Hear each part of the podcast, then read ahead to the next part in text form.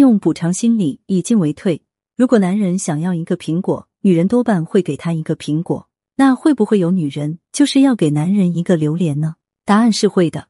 一般男人是不会告诉你他精准的需求，他只说想吃水果，于是你就把自己觉得最贵的水果给到他，结果牛头不对马嘴，女人还觉得我对你那么好，你怎么不领情？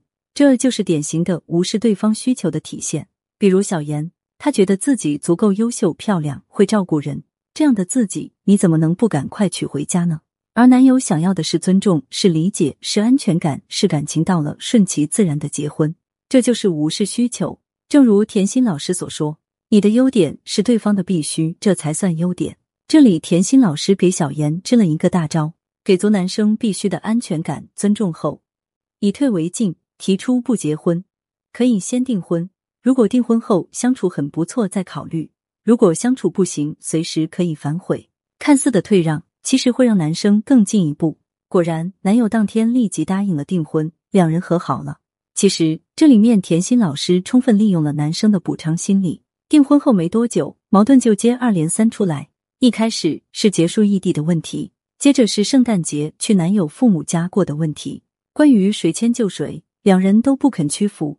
男友想让他去他的城市跟父母过圣诞节，可小妍觉得我要坐这么远的飞机，还那么冷，很不情愿。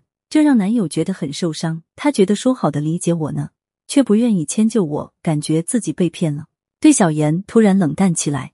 其实这是男人的洞穴期，一旦他们感觉受到伤害，会默默的退出来，躲进自己的洞穴，冷漠疏远。还好甜心老师帮他转化了思维，名义上是去谁家过年，实际上可以这当成准儿媳的第一次见父母，只要有了家人的见证和肯定。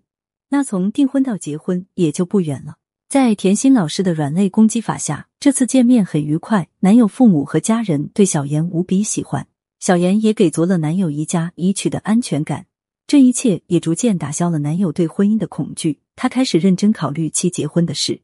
果然，没多久就传来小妍的喜讯，男友求婚了。他说戒指是定做的，他之前还偷偷量了我的手指尺寸，虽然我有预感。但没想到，真到这一天还是很惊喜。想要我手把手辅导你，让你的爱情升温，提升魅力，提升吸引力，请去节目主页里复制我的微信“恋爱成长零零五”，添加我获得我的分析哦。也可以搜索订阅我们的公众号“恋爱成长”，获得更多恋爱技巧和成功案例总结分享。